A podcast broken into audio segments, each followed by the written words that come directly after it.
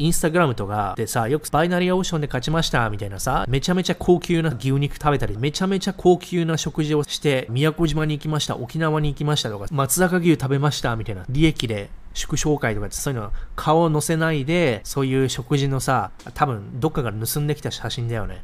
アピールしてる人がたくさんいますよ。FX でもバイナリーオプションでもね。あの人たち実在しないですよ。取引の履歴も、あれ捏造できますからね。何万円勝ちました、何万円失いましたって、あれって、ウェブページの HTML で普通に操作して文字変えることできるんですよ。皆さん知ってます？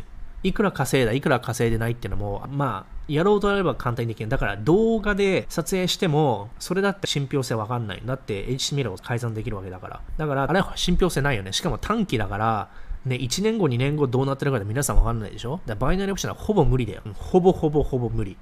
あもうプロの人っていうのは勝てるかもしれないけど、そんなの確率10%以下ですもん。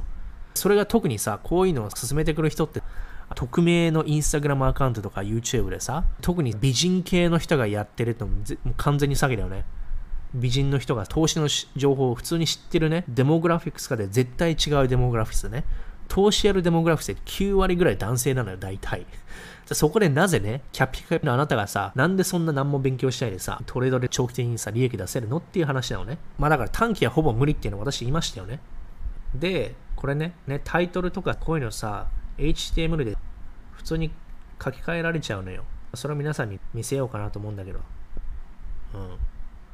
こう HTML 開いて、ここの中の、ここね、ここのタイトルをさ、うん、100万円、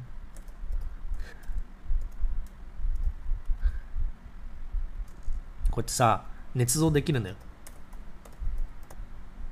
わかります？ゴリモーフィアスが、はい。で私がね、こうやってやるじゃん。じゃ、はい。私が CNBC というウェブサイトで紹介されました。ゴリモーフィアスが日本でバズる、こんな記事が紹介されてます。ってね、ね捏造できるわけよね。同じこと。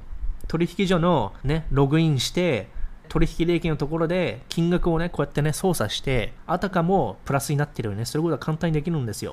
だからこれを動画で撮影しても、これね、うん、あの捏造した後にね、HTML を上書きした後に動画で撮影しても意味がないの。だから、本当に分かるのは、リフレッシュしてもね、金額が変わってなければ正しい。リフレッシュしたらこれなくなるからね。リフレッシュすると元に戻っちゃうでしょ？